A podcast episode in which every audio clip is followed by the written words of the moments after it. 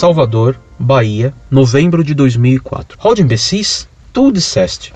Caro amigo, constrange-me informar-lhe que, a despeito da crítica precipitada ao notabilíssimo codificador do espiritismo cristão, carece de percepção mais ampla às vossas ilações. Haja vista que a observação fenomênica da evolução das espécies, inclusive a humana, revela evidência científica. Não convém confundir evolução humana com multiplicidade cultural.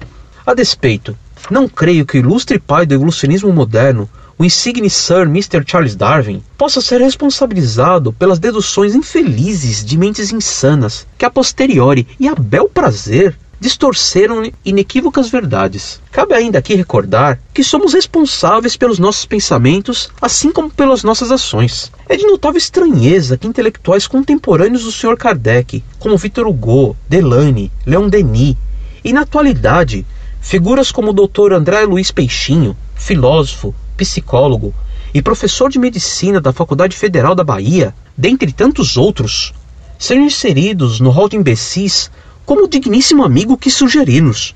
Pelo íntimo do supraexposto, recomendo ao nobre amigo, antes de ajuizar sobre campos de conhecimento que verdadeiramente não domina, é mais seguro refletir e comentar sobre amenidades. Amistosas saudações.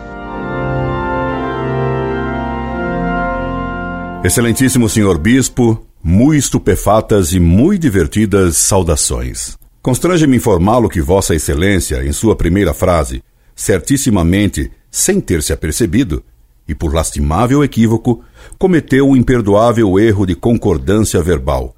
O sujeito de sua primeira frase é o substantivo plural ilações, e desgraçadamente, em uma carta que pretende ser tão escorreita, o verbo carecer foi colocado por Vossa Excelência na terceira pessoa do singular, o que foi um horrível equívoco do outro mundo. E isso é ainda mais lamentável numa carta proveniente da sempre muito simpática Bahia, estado justamente reconhecido quer pelo estilo escorreito de seus ilustres filhos, quer pela exímia correção gramatical que lá tradicionalmente se observa. Desgraçadamente, a pior ainda, e mesmo nessa primeira frase. Vossa Excelência, cujo estilo demonstra apreço pelas belas letras, caiu num outro erro palmar e primário. Principia, usando como fórmula de tratamento a terceira pessoa do singular, Constrange-me informar-lhe. E logo depois escorrega para a segunda pessoa do plural, vossas ilações. Certamente estes foram escorregões poucos naturais.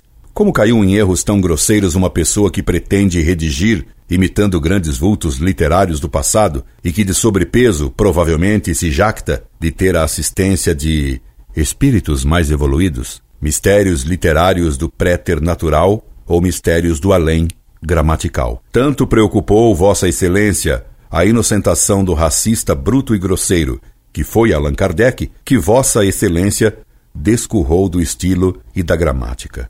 Que pena. Passando para questões mais naturais e mais do aquém do que do além, devo ainda dar-lhe ciência de que aquele que Vossa Excelência chama de o ilustre pai do evolucionismo moderno, o insigne Sir Mrs. Sick, Charles Darwin, deu com os macacos na água.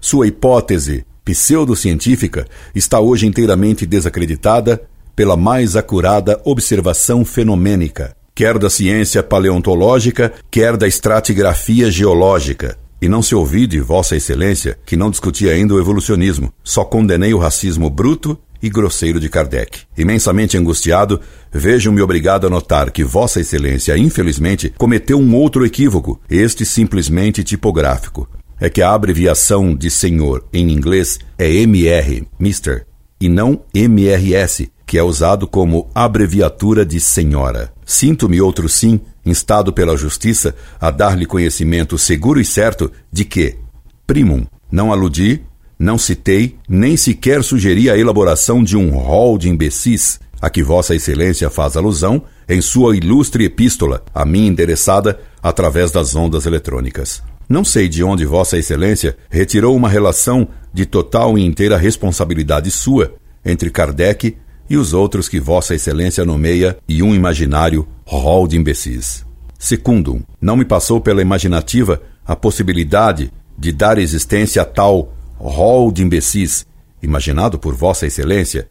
Sim, e não por mim, porque as sagradas letras me ensinaram que elaborar tal rol ainda que fosse apenas de imbecilidades notáveis, seria tarefa impossível, posto que stultorum infinitus est numerus. Ora, sendo infinito o número dos contidos nessa imaginária rede de imbecis, mesmo apenas notáveis, o continente deveria ser também de dimensões infinitas, e nem Aracne poderia tecer tal rede infinita, capaz de conter o número infinito de tal pescaria. Tanto mais que o nylon anda caro devido ao aumento do dólar.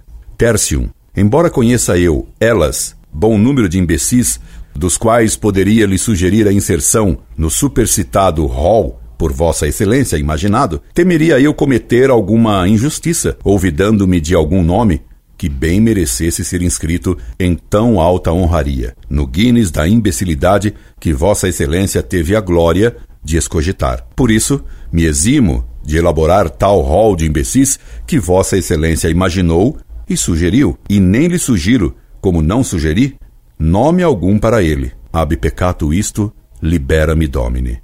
Finalmente, pelo totum do supraexposto, recomendo ao nobre amigo, antes de tecer juízos, sobre campos de conhecimentos que verdadeiramente não domino e nem sugeri, isto é, o seu imaginado rol de imbecis, aconselho-o que mantenha os pés no chão em vez de andar com a cabeça no além. E também que esqueça o dicionário e passe a usar um vocabulário menos anacrônico e um estilo menos empolado. E não adianta vir com imaginárias fantasmagórias e ficar tentando girar a mesa da discussão em pauta a fim de desviar o assunto para o evolucionismo. O problema é o racismo brutal e grosseiro de Allan Kardec. E que esse tal de Allan Kardec era um racista bruto e grosseiro? Era mesmo.